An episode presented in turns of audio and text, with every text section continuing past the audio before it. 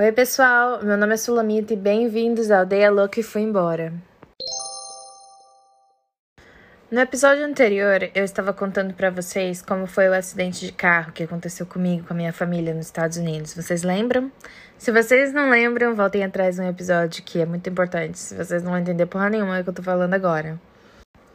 Se você ouviu, então vamos lá, vou voltar a história para vocês. É, lembrando que o que eu falei por último, então.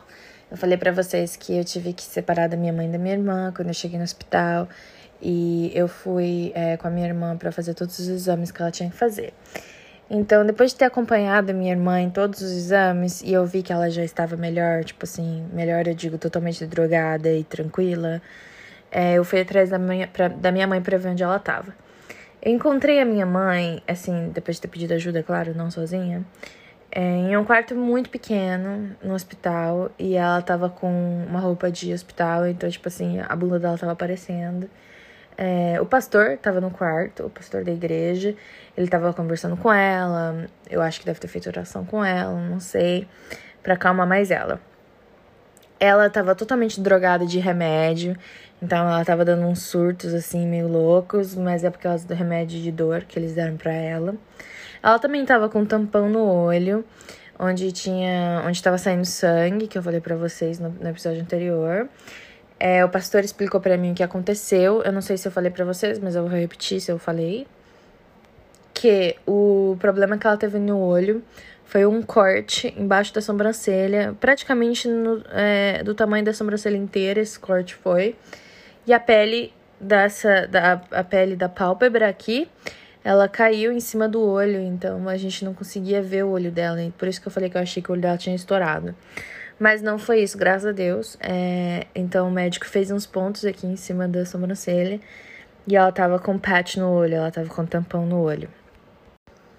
Depois disso também eu encontrei com a minha tia, tinha algumas pessoas esperando, me esperando na sala de espera. Tinha minha tia, tinha uma amiga dela, é, eu não lembro de todo mundo que tava lá, mas é, tinha uma amiga da minha mãe. Não era muita gente. Eles compraram pizza, a gente comeu pizza na sala de espera. Depois de um tempo, é, a gente foi chamado para ir no quarto da minha irmã. O médico explicou que a minha irmã ia ter que passar uma noite no hospital porque ela, eles não sabiam se podia ser que acontecesse alguma coisa errada com ela, então eles queriam que ela ficasse em observação. E foi eu, eu fiquei no hospital a minha mãe foi embora para casa com a minha tia. E aí, de manhã, eles vieram buscar a gente, a gente voltou para casa. Então, até aí, tava tudo bem.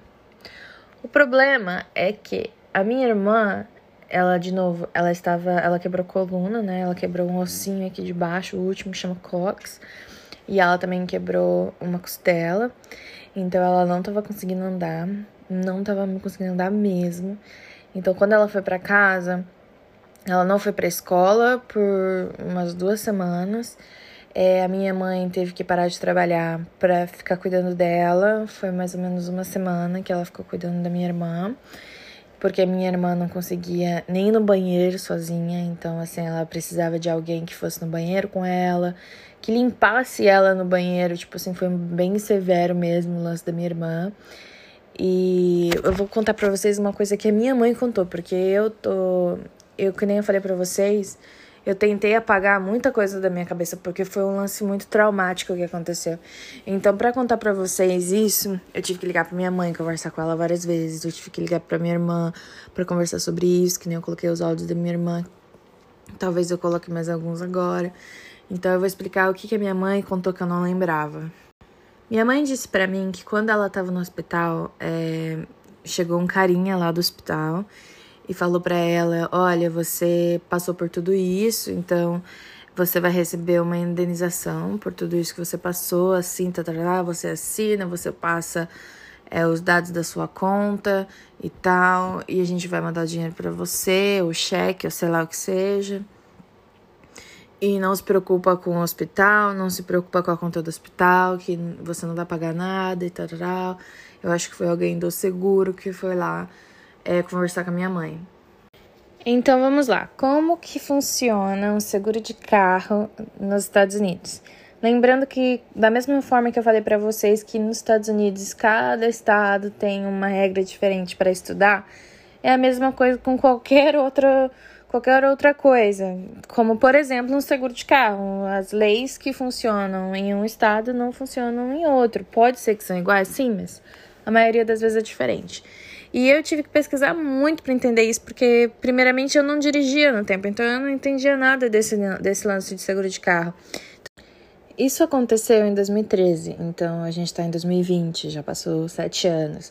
Eu conversei com inúmeras pessoas, inúmeras pessoas desde que isso aconteceu, para tentar entender como funciona o seguro de carro. E esse foi o. Esse, esse que eu vou falar agora foi o final, my final thoughts, meus pensamentos finais sobre tudo isso. Um dos requisitos é do seguro de carro que você tem na Georgia é que é obrigatório, dentro do seguro, você ter outro seguro de responsabilidade civil, que é para ajudar a pagar lesões ou danos que podem causar a uma outra pessoa com resultado de um acidente de carro. Então, a sua pólice de seguro de carro na Georgia, ela tem que ter os seguintes mínimos de cobertura, que é uma responsabilidade de lesão corporal que por pessoa é de no máximo de no mínimo eu acho que de 25 mil e de várias pessoas em um acidente no mínimo de 50 mil e uma propriedade de danos de responsabilidade que é de 25 mil para um incidente. Isso é obrigatório dentro de um seguro de carro nos Estados Unidos. Então, como eu tava falando, que minha mãe falou para mim que quando ela tava no hospital, um carinha apareceu lá e falou assim: Olha, não se preocupa, você não precisa de pagar o hospital, é, você vai receber um dinheiro, me passa a sua conta bancária por causa do acidente que você sofreu. Foi real, porque na Geórgia essa é a lei que acontece lá, sabe? Então eu vou explicando melhor para vocês. Essa é uma história meio complicada para mim explicar. Bom, o lance é o seguinte: a gente voltou para casa do hospital e tava passando as semanas, a minha irmã ainda estava mal, minha mãe não estava trabalhando, que nem eu falei, para cuidar da minha irmã.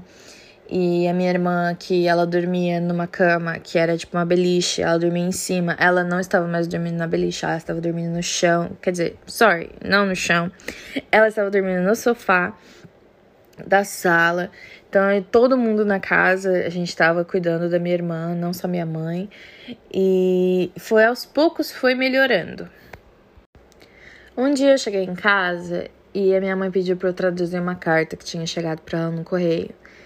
E eu, meu inglês ainda estava intermediário, estava indo para avançado. Então eu não entendi muito da carta, mas eu entendi que ela ia receber um dinheiro. É, eu lembro que no episódio anterior eu falei que a minha mãe ia receber 3 mil dólares, alguma coisa assim. Mas eu conversei com a minha mãe e ela recebeu 7 mil dólares por causa do, por causa do acidente de carro para ela. Porque o, o seguro estava oferecendo 7 mil dólares para minha mãe, porque além dela ter sofrido é, lesões corporais, ela também teve que parar de trabalhar para cuidar da minha irmã e o seguro. Minha mãe falou para mim que o seguro estava pagando 100 libras. 100 libras, ó, tô na, tô na Inglaterra faz muito tempo. 100 dólares por dia para ela cuidar da minha irmã. E a minha mãe ficou entre uma e duas semanas é, sem trabalhar por causa disso. E o seguro, ele pagou minha mãe para isso. Então, no final, foi 7 mil dólares que o seguro ia dar para minha mãe nessa cartinha que chegou. E eu não entendi direito, eu entendi essa parte, mas eu não entendi outras coisas que estavam escritas. E eu chamei minha tia pra traduzir. E a minha tia sentou com a minha mãe e falou assim. Ela disse que. Ai, gente, é, é, é foda ter que falar essas coisas, mas vamos lá. Ela falou assim: é, Cleusa, esse dinheiro do que o seguro tá dando, ele não é um dinheiro para você gastar do jeito que você quiser. É um dinheiro. Aí ela deu duas desculpas. Ela falou assim: é um dinheiro para pagar o hospital. E aí, depois de um tempo, não nesse exato momento, mas ela também falou que era um empréstimo que o seguro fazia e que você tinha que pagar aos poucos, devolver o dinheiro. Então, o que ela queria era que a minha mãe pegasse o dinheiro e depositasse para ela para ela ir devolvendo dinheiro aos poucos para o seguro, porque era um empréstimo. E também ela falou que queria o dinheiro para pagar a conta do hospital. Então eu não sabia, a gente ficou confuso, a gente não sabia para que, que era o dinheiro. E a minha mãe resolveu perguntar para outras pessoas também. E ela conversou com algumas pessoas que ela considerava de confiança naquela época. E todas essas pessoas, que foram mais de. de eu, eu, se eu, não, eu lembro de ver a minha mãe perguntando pelo menos umas cinco pessoas. E todas essas pessoas falaram a mesma coisa. Olha, esse dinheiro é para você. Esse dinheiro é o que o seguro dá para você. Esse dinheiro é seu. O meu tio nos Estados Unidos ele é caminhoneiro, então é, ele não ficava muito em casa. E ele, eu lembro que a minha mãe me falou naquela época e hoje em dia também, porque eu conversei com ela sobre isso. Ela me falou que meu tio começou a mandar bastante mensagem para ela, falando que enquanto ele estava na estrada trabalhando, olha, quando o dinheiro cair na, minha, na sua conta, você manda pra gente, porque a gente precisa de pagar o hospital, porque a gente precisa de devolver pro seguro, não sei, umas coisas assim. E a minha mãe, não sei, não, não sei o que ela respondia. Mas quando ela pegou o dinheiro, ela não falou para ninguém que ela tinha pegado o dinheiro. E ela falou para mim que ela comprou o que ela queria comprar e ela resolveu voltar pro Brasil porque a situação não tava boa, ela tava vendo a minha irmã é, mal, debilitada, que precisava de um fisioterapia, fisioterapeuta. É, ela estava vendo uma situação meio sem futuro, ela estava vendo que não ia dar certo ficar nos Estados Unidos, então ela resolveu comprar uma passagem de volta pro Brasil. Isso ela não falou nem pra mim quando eu tava lá, pra vocês terem uma noção. Porque assim, a verdade é que minha mãe não, não gostou dos Estados Unidos, porque ela não falava inglês. Eu lembro que quando ela estava na igreja e a gente ia numa igreja brasileira e às vezes tinha pregação em inglês, que vinha um pastor inglês pregar, inglês não, americano, pregar. E ela ficava muito triste. Eu já vi, eu vi uma vez ela, ela saiu da igreja, minha mãe para sair da igreja, querida. Eu nunca, nunca vi isso acontecendo, só uma vez. E eu vi ela sair da igreja e quando eu fui lá fora ver, minha mãe tava chorando. E eu, o que que foi, mãe? Você tá bem? Ela, eu não tô entendendo nada que o pastor tá falando. Eu vim aqui pra, pra adorar a Deus e eu não consigo entender o que tá acontecendo. Então, assim, é, a minha mãe não, não curtiu muito os Estados Unidos. E a minha irmã também não gostava muito, né? Que nem eu falei pra vocês, ela não queria ter ido. É, mas eu conversei com a minha irmã e ela falou assim que na época que aconteceu o acidente ela já tava melhor, ela já tinha feito amizades. Jorge é maravilhosa, a gente conheceu muita gente da hora.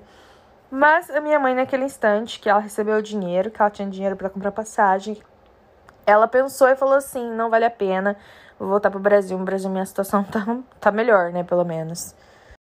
Não melhor, porque eu acredito que o Brasil e os Estados Unidos não se compara. A vida que você tem nos Estados Unidos você nunca vai ter no Brasil. Mas para minha mãe, na cabeça da minha mãe, pelo menos ela ia sentar na igreja e ela ia entender o culto. Enfim, como eu falei para vocês, eu não sabia de nada, não sabia que eu tava voltando pro Brasil, não sabia mesmo. E bom, uma vez eu tava, eu fui, eu fui pra escola, um dia eu fui pra escola, saí da escola, fui com, eu tava namorando na época, fui com meu namorado numa piscina que na época eu tava tentando treinar um pouco mergulho, natação, essas coisas assim. E aí ele me trouxe de volta para casa de carro.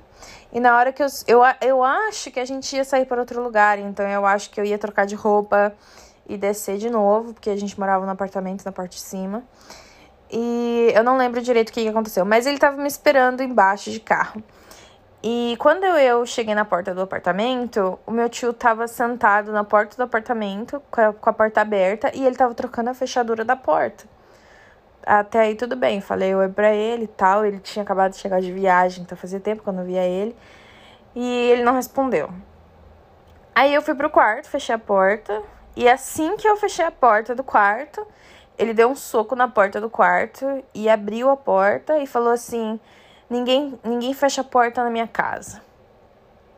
Nesse apartamento que a gente viveu e em outros dois apartamentos que eu morei nos Estados Unidos, a, o material de construção do apartamento é um lixo, é bem, é bem diferente do Brasil. Então a porta do nosso quarto era meio que de isopor, era um, não é isopor, tipo assim, ah, colocar isopor na porta. Não, era um lance bem acabado, tinha um, uma, um acabamento da hora.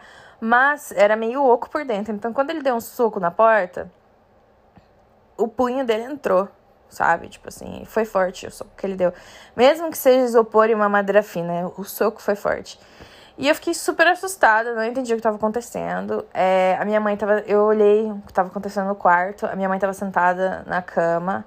A minha irmã estava deitada num colchão que tinha, que eu dormia no colchão. Ela estava deitada num colchão. E o meu tio começou a gritar.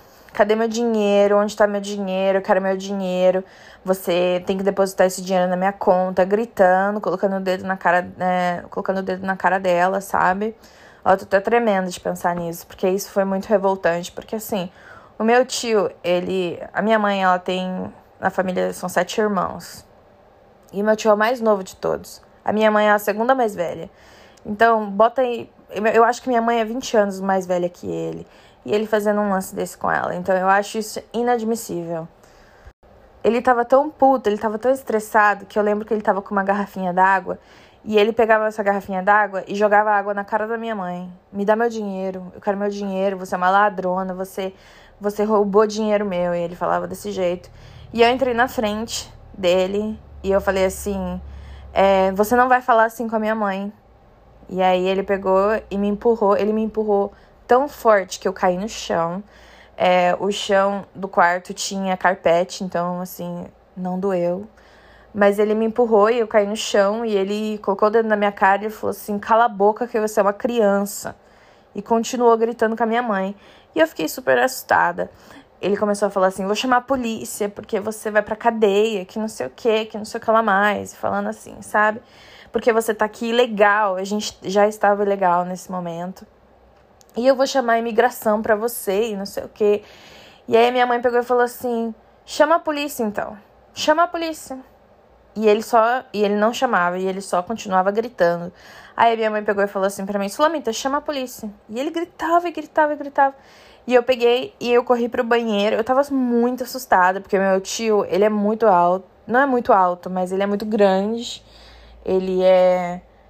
Ele, eu não sei se ele é ainda, mas ele era XXX large, que eu também devo ser agora, mas assim, no momento eu não era, então eu fiquei, eu tinha um pouco de medo dele.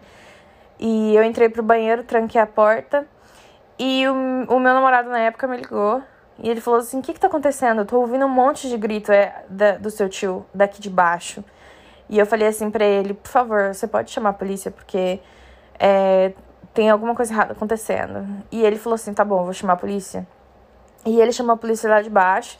E eu liguei, pra, eu nunca tinha ligado pra polícia na minha vida. E eu peguei e liguei pra polícia, 911, what is your emergency? E eu falei assim, ah, meu tio tá fazendo isso, isso e isso. E eu falei pra ele, é, eu falei pra ela, né, pra polícia que tava acontecendo. Aí a, a mulher no telefone falou assim pra mim, ah, como que ele é? E ela pediu pra mim descrever ele, pediu pra eu falar que roupa que ele tava usando.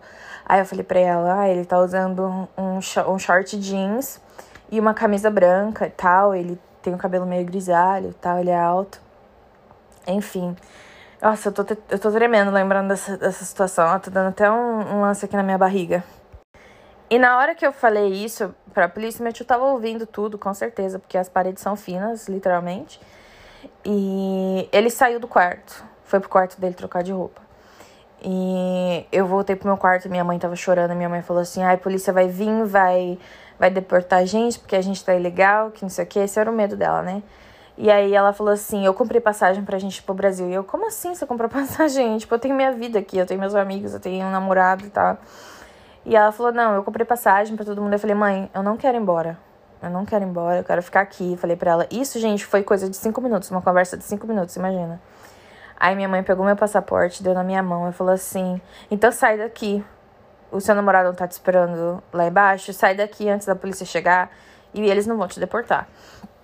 E eu, mãe, mas como assim? Ela falou assim: não se preocupa, vai dar tudo certo e tal. Eu abracei minha mãe, eu juro pra vocês que eu achei que era a última vez na minha vida que eu ia ver minha mãe.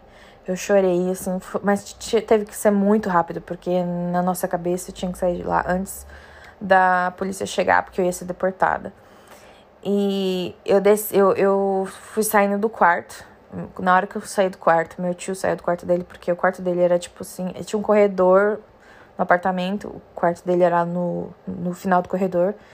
Então quando eu saí do meu quarto, ele veio na minha direção e eu fui descendo a escada e ele veio descendo a escada atrás. Ele só não correu porque ele não conseguia correr. E eu entrei no carro. E eu falei assim pro menino, eu falei assim, por favor, dirige, vamos sair daqui, vamos sair daqui. E ele falou assim, não, porque se a gente sair daqui, a gente chama a polícia, a gente perde a razão, né? E o meu tio foi na frente do carro do menino e cruzou os braços, tipo assim, não vou deixar você sair daqui, e ficou na frente do carro. Aí quando ele viu que a polícia estava chegando, ele subiu rapidinho e a minha tia desceu. Isso foi um pouquinho antes da polícia chegar. A minha tia desceu e ela ficava batendo assim no vidro do carro: Por favor, abre o carro, você me conhece. Porque o menino que eu namorava é brasileiro e ele morava lá a vida inteira praticamente. Ele foi pra lá com três anos. E ele foi criado na igreja e, e os meus tios, eles moram lá mais de 20 anos. Então, assim, de uma certa forma, ele conhece meus tios a vida inteira, conhece meus tios mais do que eu conheço meus tios. E ela falava assim: abre a porta, por favor, vamos conversar. Você me conhece há quanto tempo? Você sabe que, não, que eu não vou fazer nada de errado? E ela falava desse jeito. E eu falava: não abre a porta, não abre a porta, não abre a porta. E ele nem tava ouvindo a, a minha tia falando. Tipo assim, ele, ele é uma das pessoas mais calmas que eu já conheci na minha vida, meu ex. Então, assim, é, ele não abriu a porta. E aí chegou, mas foi muito rápido, foi coisa de 7, 8 minutos de quando eu liguei, foi muito, muito rápido. Chegou duas viaturas da polícia. E na hora que a viatura da polícia chegou, ele falou para mim: desce do carro, vamos conversar com eles. Ai, meu Deus do céu, que rolê, que, que rolê. Olha só isso. Então, quando a polícia chegou, meu tio foi direto conversar com o policial.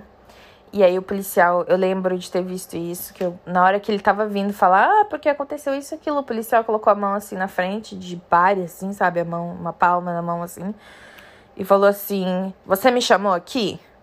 Aí ele falou: Não. Assim, então eu não quero falar com você agora. Eu quero falar com quem me chamou. Aí o meu ex-namorado foi falar com o policial. E eu fui falar com outro, porque a gente chamou. Eu chamei e ele chamou, então veio duas viaturas. Então ele falou o que ele sabia. Eu falei o que, eles, que eu sabia, eu contei tudo que estava acontecendo. E aí a minha mãe desceu. A minha mãe é uma desesperada.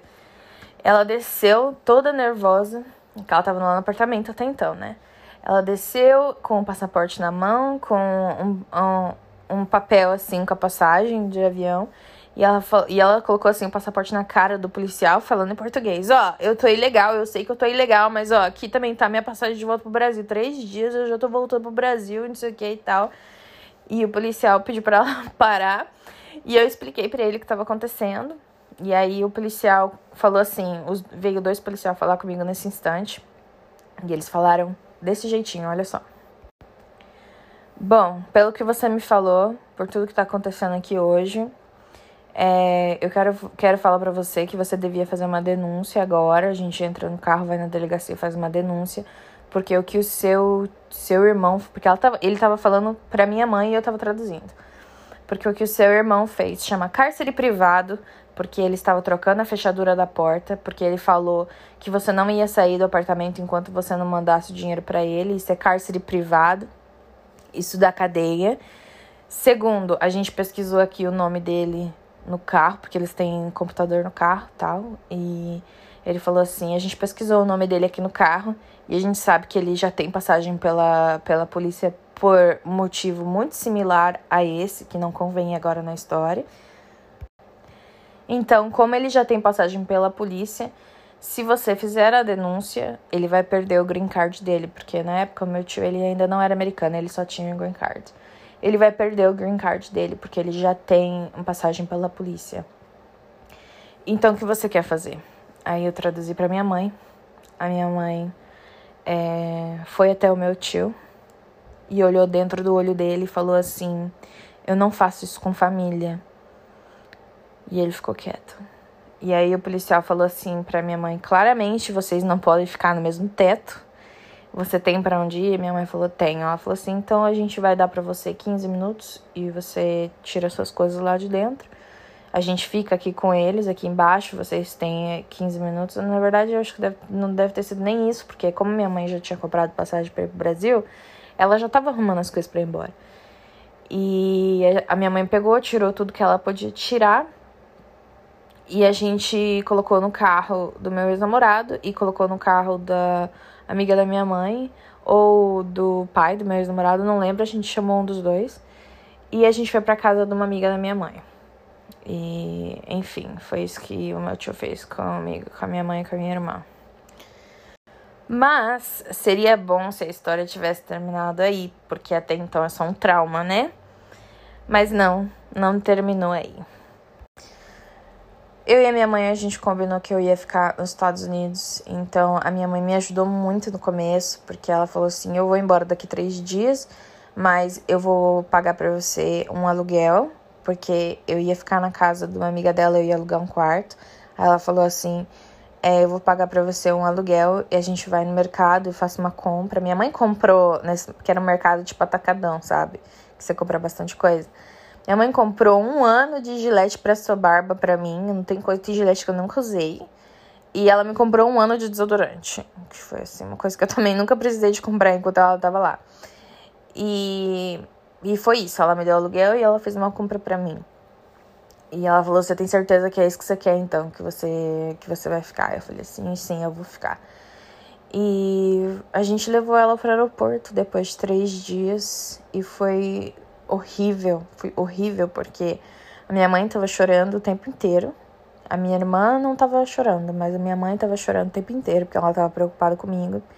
E eu tive que manter uma cara assim de tranquila. Mãe, tá tranquila, relaxa, eu vou ficar bem, eu sou madura o suficiente, eu tinha 19 anos. Eu sou madura o suficiente, não se preocupa comigo, eu vou ficar bem e tal. E minha mãe chorando, minha mãe chorando.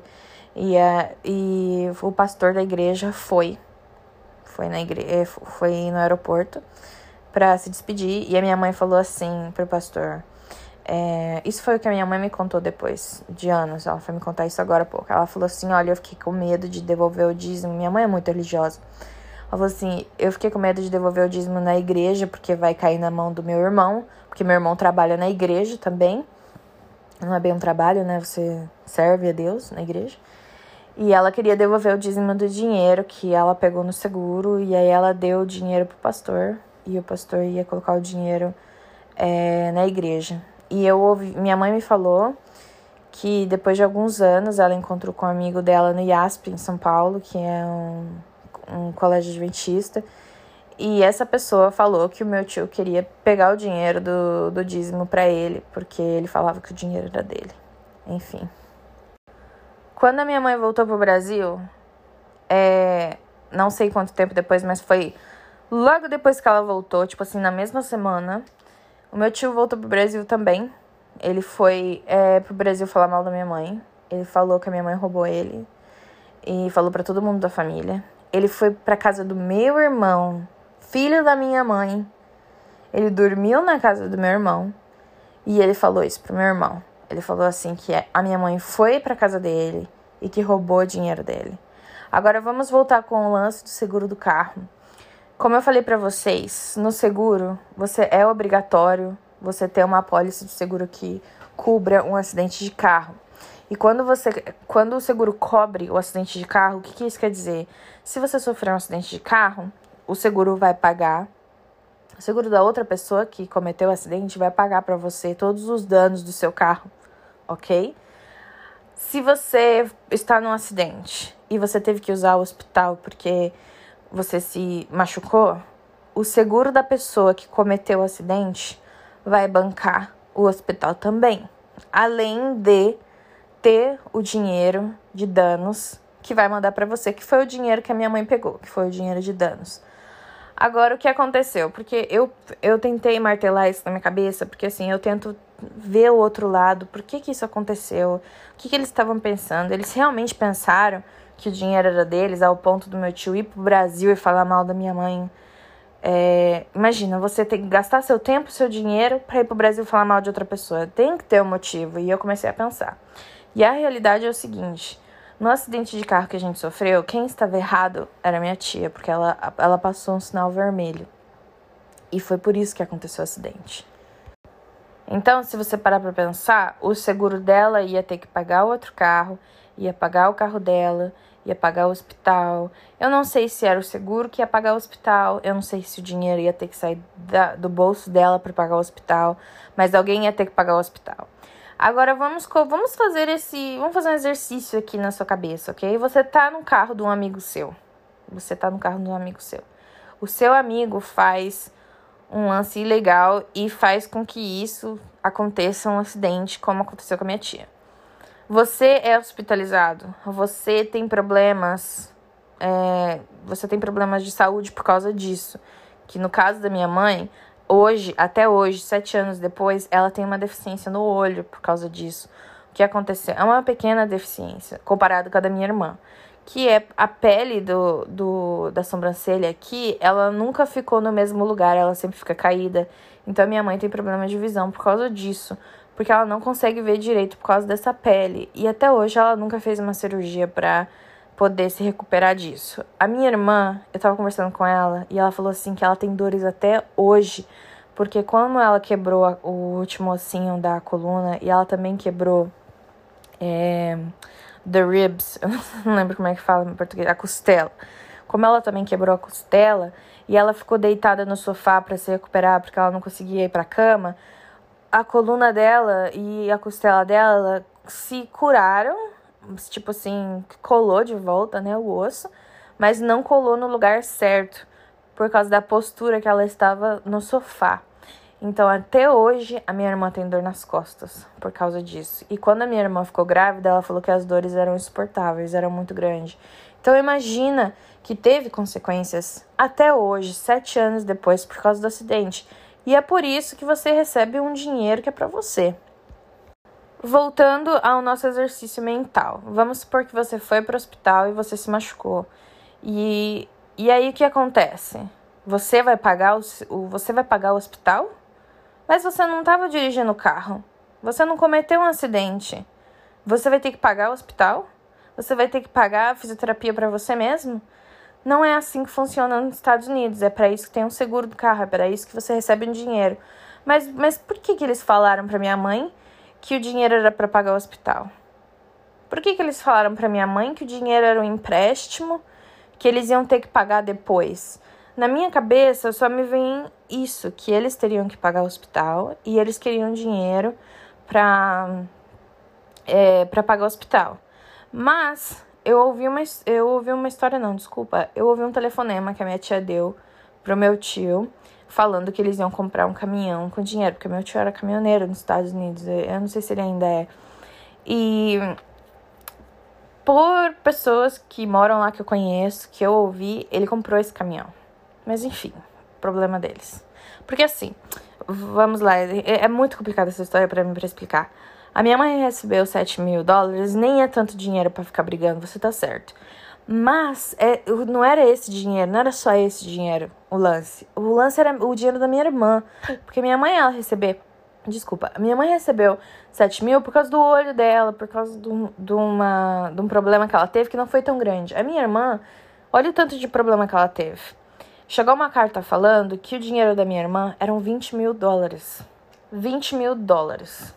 Só que como minha irmã era menor de idade, a minha mãe tinha que fazer alguma coisa, ir na corte, pegar o dinheiro, não sei, alguma coisa assim. E esse dinheiro, esse dinheiro, a gente nunca viu esse dinheiro, porque minha mãe foi embora dos Estados Unidos sem pegar esse dinheiro. Quando a gente estava no aeroporto, minha mãe me deu todas as informações ela falou assim: vá atrás desse dinheiro pra mim. E eu falei: não, eu não quero esse dinheiro porque esse dinheiro é amaldiçoado. Olha só o tanto de merda que aconteceu.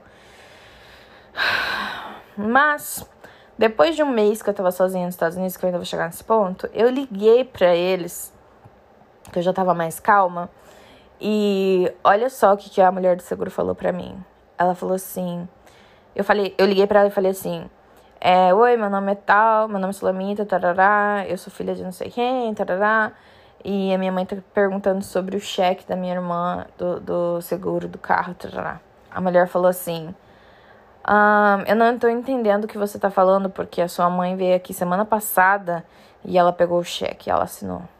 Então, assim, quem foi que pegou esse dinheiro? Para onde foi esse dinheiro? Não sei, a gente não sabe até hoje. Depois que a minha mãe foi embora dos Estados Unidos, eu fiquei sozinha e eu tive que arrumar um trabalho. É, eu já trabalhava, tipo assim, de babysitter, essas coisas assim, de vez em quando. Eu já tinha meu dinheirinho, mas agora eu tinha que trabalhar sério. E eu arrumei um trampo em uma, num restaurante é, que chama Sabor, Sabor de Minas, alguma coisa assim, que fica lá em Marietta, é, na Georgia. E eu tinha uma semana que eu tava trabalhando lá. E o meu tio entrou no restaurante. Desde então a gente não tinha se visto, né? E ele entrou no restaurante. Na hora que ele entrou no restaurante, eu, meu corpo inteiro, eu entrei em choque. Porque a última vez que eu vi ele, ele me empurrou e eu caí no chão. E ele me xingou e ele tacou água na cara da minha mãe. E ele gritou e chamou minha mãe de ladra. Enfim, eu tinha medo dele. E eu entrei correndo pra cozinha do restaurante, comecei a chorar. Eu entrei em pânico, comecei a chorar. E o chefe, o nome do chefe é Beto. Maravilhoso, um chefe maravilhoso do restaurante. É, eu acho que é Sabor de Minas. Ele falou assim: o que, que tá acontecendo? E eu contei pra ele rapidinho assim o que tinha acontecido. E ele saiu para fora. O meu tio tava na porta da cozinha do restaurante, ele tava quase entrando. E o, o chefe Beto falou assim: é, o que, que você quer? Aí ele, falou, aí ele inventou, ele falou assim: ah, eu quero uma marmita, não sei o quê. Enfim, ele tentou ir atrás de mim no restaurante. O meu tio já mora em Atlanta faz mais de 20 anos, que nem eu falei, e ele conhece todo mundo lá, todos os brasileiros ele deve conhecer. E eu lembro que naquele mesmo dia, é, o manager do restaurante veio e me demitiu. E eu fiquei com isso na cabeça, que, tipo assim, poderia ter sido meu tio, porque eu não fiz nada de errado. Ele poderia ter falado pro cara me demitir, mas a gente não sabe até hoje. E foi ficando cada vez mais difícil para eu é, evitar meu tio, porque a gente morava muito perto um do outro. Mas eu, eu saí da igreja, porque eu não queria ver o meu tio e minha tia. É, eu comecei a frequentar uma igreja, é, uma igreja americana, para não conseguir ver meus tios. E eu tô falando demais, eu tenho certeza que já deu tempo, mas eu quero resumir que eu me senti perseguida pelo meu tio por alguns meses nos Estados Unidos, porque ele queria me achar, eu não sei se ele queria conversar comigo, eu não sei se ele queria me colocar medo, eu não sei se ele queria dinheiro, eu não sei o que ele queria, mas foi horrível. Teve uma vez que, que foi impossível evitar ele, que foi um lance da igreja, um almoço, alguma coisa assim, que a gente foi para Tennessee. E tava todo mundo da igreja lá é, almoçando e eu tava com meu ex-namorado sentada e ele falou assim pra mim: é, Não se desespera, mas o seu tio tá vindo. Aí eu já comecei a ficar nervosa. Meu tio sentou na minha frente e sorriu e ele falou assim: É, finge que você tá conversando comigo normal porque tá todo mundo olhando. E eu olhei assim pra cara dele e falei assim: Você quer que eu finja que não aconteceu nada? Sério? Peguei, levantei e saí, fui pro carro do meu ex-namorado.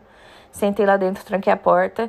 E ele ficou uns 20 minutos batendo na porta do carro, falando assim: abre a porta, abre a porta, abre a porta, abre a porta. Tipo assim, a gente tem que fingir que tá tudo normal para todo mundo, sabe? Foi muito complicado. E esse foi um dos, um dos motivos de que eu nem apareci mais na igreja, hum, pra tentar evitar, sabe? E eu tava conversando com a minha mãe esses dias e ela falou assim para mim que até hoje eles não conversam, porque eu perguntei para ela: "Você você conversa com ele? Ele pediu desculpa? Eu quero saber". Porque assim, é um absurdo isso. Ele sair dos Estados Unidos e pro Brasil falar mal da minha mãe, me perseguir nos Estados Unidos. E e, e aí, sabe? E ela falou assim para mim: "Ai, que ela tava com a irmã dela, que eu tenho uma tia". E, e ele ligou pra ela, pra tia, e eles estavam conversando e ela falou: Oi, tudo bem? E aí ele pegou, foi chocado e falou assim: Não, não tá nada bem. E voltou a conversar com a minha outra tia. Ou seja, até hoje, na cabeça dele, o que ele fez tá certo, sabe? O que ele fez tá certo e eu não acho isso.